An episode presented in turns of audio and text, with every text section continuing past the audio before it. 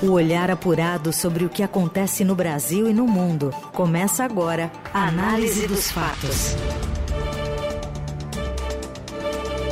Olá, seja bem-vinda, bem-vindo. Começamos mais um Análise dos Fatos nesta sexta-feira santa, dia 7 de abril, quando Informamos para você o que há de mais importante no Brasil e no mundo, também em São Paulo, no meio do seu dia, na hora do seu almoço. Muita gente fazendo um almoço diferente, uma reunião familiar, um dia de recolhimento, especialmente para os católicos, muita movimentação nas estradas desde o começo do dia. Enfim, uma, um dia, uma sexta-feira diferente. Muita gente também fora de São Paulo, fora da sua casa para aproveitar também um feriadão prolongado para muita gente. Vamos aos destaques então deste 7 de abril.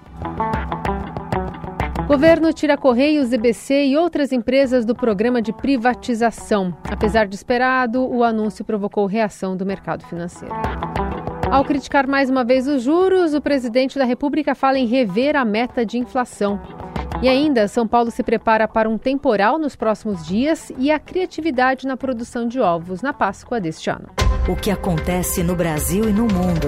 Análise dos fatos. O governo federal editou um decreto retirando os Correios e a EBC, a empresa brasileira de comunicação, do programa de desestatização, lá incluídos pelo seu antecessor Jair Bolsonaro. As duas fazem parte de um pacote de oito excluídas dos programas de PPI, de Programas de Parceria e Investimento, também do Programa Nacional de Desestatização. A lista foi publicada na edição extra do Diário Oficial da União. As medidas já eram esperadas. Após sua eleição, Lula já havia afirmado em discurso que as privatizações iriam acabar.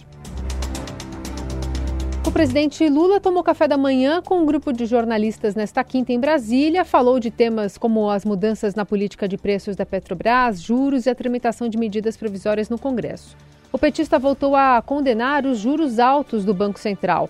Avisou que vai discutir a questão na volta da China no próximo dia 16 e não descartou rever a meta de inflação. Eu não vou ficar brigando com o presidente do Banco Central. Não vou ficar brigando porque ele tem dois anos de mandato quem indicou ele foi o Senado, e daqui dois anos vai se discutir um novo presidente do Banco Central.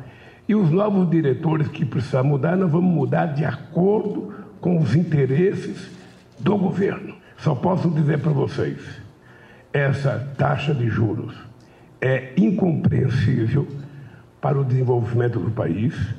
Nós vamos ter que encontrar um jeito de que o Banco Central comece a reduzir a taxa, a taxa de juros não é compreensível porque nós não temos inflação de demanda. Não existe inflação de demanda no país. Lula disse que foi pego de surpresa com as declarações do ministro de Minas e Energia, Alexandre Silveira, falou que a política de preços da Petrobras iria mudar. E essa afirmação provocou uma reação da empresa e do mercado financeiro. Na verdade, eu fui pego de surpresa hoje com uma discussão na imprensa entre uma posição do ministro de Minas e Energia e uma suposta decisão da direção da companhia. Deixa eu te dizer uma coisa. Primeiro, a política de preço da Petrobras ela será discutida pelo governo no momento em que o presidente da República convocar o governo para discutir política de preço. Enquanto o presidente da República não convocar o governo para discutir política de preço, a gente não vai mudar o que está funcionando hoje. Tá? nós vamos mudar, mas com muito critério, porque durante a campanha eu disse que era preciso abrasileirar o preço da gasolina e o preço do óleo diesel.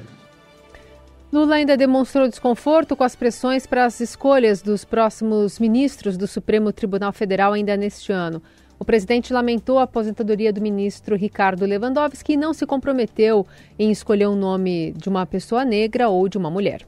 Eu acho que tem muita gente precipitada. Primeiro, porque quem escolhe sou eu. Eu não estou preocupado com a escolha. Eu lamento que o, o ministro Lewandowski tenha completado 75 anos e tenha tido que se aposentar. Mas a escolha do substituto dele será feita por mim no momento que eu achar que deva fazer. Não adianta as pessoas ficarem plantando nome, tentando vender candidato pela imprensa, que não é assim que se escolhe um ministro da Suprema Corte. Análise dos fatos. A Prefeitura de Blumenau, em Santa Catarina, anunciou novas ações de segurança nas escolas municipais, além da instalação de 125 câmeras. A administração busca por vigilância armada após o ataque que matou quatro crianças em uma creche particular da cidade. O prefeito Mário Hildebran detalhou que estuda a contratação de policiais militares da reserva ou bombeiros militares para atuar nas 128 unidades de educação em parceria com o governo do estado.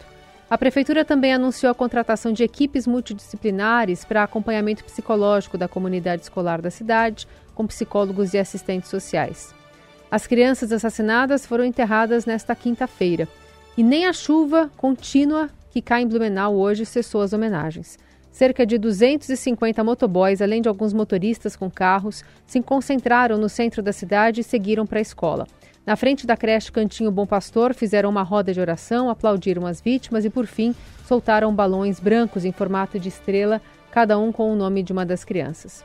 Em São Paulo, o arcebispo de Aparecida, Dom Orlando Brandes, fez uma oração em memória às vítimas. Na missa de lava-pés, o arcebispo condenou o ataque e fez um apelo pedindo por mais fraternidade entre as pessoas. O ministro da Educação, Camilo Santana, disse que o governo estuda criar um disque denúncia específico para receber queixas de violência nas escolas. O canal pode funcionar como o Disque 180, serviço de denúncias de agressão a mulheres. Santana falou à imprensa ontem, depois de participar de uma reunião em Brasília do grupo de ministérios criado pelo governo para discutir o tema. Nesse enfrentamento, tem ações é, mais urgentes, já foram anunciadas ontem, inclusive pelo ministro Dino, por determinação do presidente. Nós vamos lançar agora, o Ricardo, está aqui o secretário executivo do Ministério, é, na próxima semana deve, deverá estar lançando o edital para repassar recursos para estados e municípios para fortalecer as rondas escolares porque nós temos problemas aí dentro da escola e fora da escola. Aliás, os dois últimos episódios, um ocorreu por um estudante dentro da escola e o outro externo, uma pessoa fora né, da comunidade, da comunidade escolar. escolar. Na Eldorado, análise dos fatos.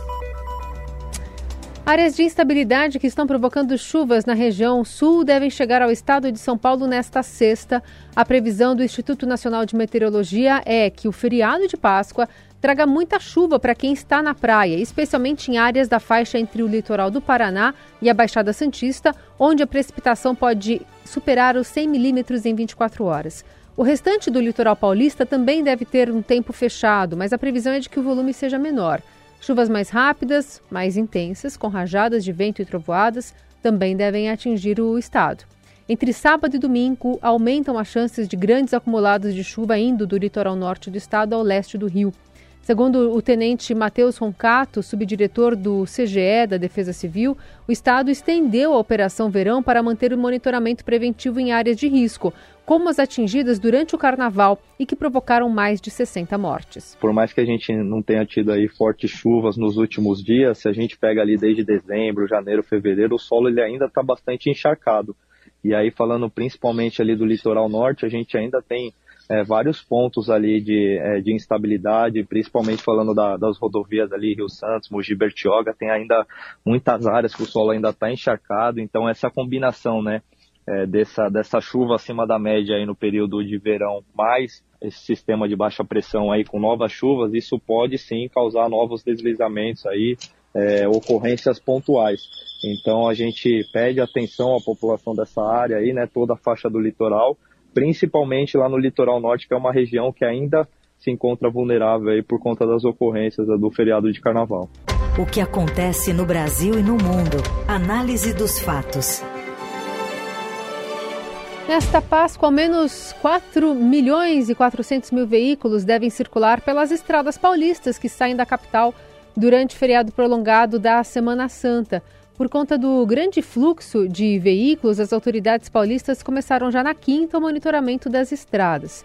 A Artesp alerta para a presença de romeiros que seguem encaminhada pelas margens das rodovias em direção aos santuários cristãos, né? por exemplo, a Dutra, em direção à Aparecida. Desde o início da semana, milhares de romeiros seguem a pé, muitos com cruzes nas costas, em direção ao santuário também de Bom Jesus, em Pirapora do Bom Jesus, na Grande São Paulo, Outro destino né, de romarias é o Santuário da Aparecida. no Vale do Paraíba. Os peregrinos foram orientados para evitar as vias mais movimentadas. É dia de procissão de sexta-feira santa. É dia de procissão de sexta-feira santa. Meu pai saía na irmandade. Visita Barroso, hein, no nosso análise dos fatos hoje. E nessa toada de Páscoa, mais de 160 produtos foram lançados para a Páscoa deste ano, um recorde desde 2015, segundo a Associação Brasileira da Indústria de Chocolates. A indústria está apostando nas novidades. Os fabricantes estão inovando cada vez mais. Vale apostar nos brindes que vêm junto com essas delícias e até mesmo deixar o tradicional chocolate de lado. Tem alguns empreendedores que estão de olho também nas novidades, tem até ovo de Páscoa para quem não gosta ou não pode comer doce. Criaram uma alternativa, o ovo salgado. A massa leva farinha de trigo, ovo e manteiga com recheio de frango com requeijão. É um empadão, né? Que vai bem em qualquer época do ano, inclusive. Existe também ovo de pão de queijo. Um restaurante do Tocantins lançou um ovo de sushi em Palmas. E confeitarias apostam na versão oval do pudim. Para o setor, a variedade de produtos, com 440 opções de ovos de chocolate, deve fazer com que os fabricantes vendam mais do que no ano passado. O ovo de Páscoa ainda assim ficou 27% mais caro na comparação com o ano passado. Mesmo com os preços em alta, os paulistas têm ido às compras. Os valores são motivo de reclamação, mas não tem espantado a clientela. No mercado municipal, região central aqui da capital, os donos das bancas de pescados estimam vendas entre 5% e 10% maiores em 2023 em comparação com o ano, ano passado, apesar do quilo salgado né, do bacalhau não sair de menos de 100 reais. Os produtos mais tradicionais da data registraram uma alta média de 12% na comparação com o ano passado. O índice é mais que o dobro da inflação, que está acumulada em 4,8%. E essa edição da Análise dos Fatos na Sexta-feira Santa fica por aqui, fechando mais uma semana. Desejando para você um ótimo feriado, boa Páscoa. E na segunda-feira a gente está de volta, eu, Carolina Ercolim e Felipe Moura, Brasil. Ave Maria, por Nossa Senhora que chora o filho que perdeu. E a multidão seguindo, alimentando sonhos, tudo em seu novo. Acho que todo esse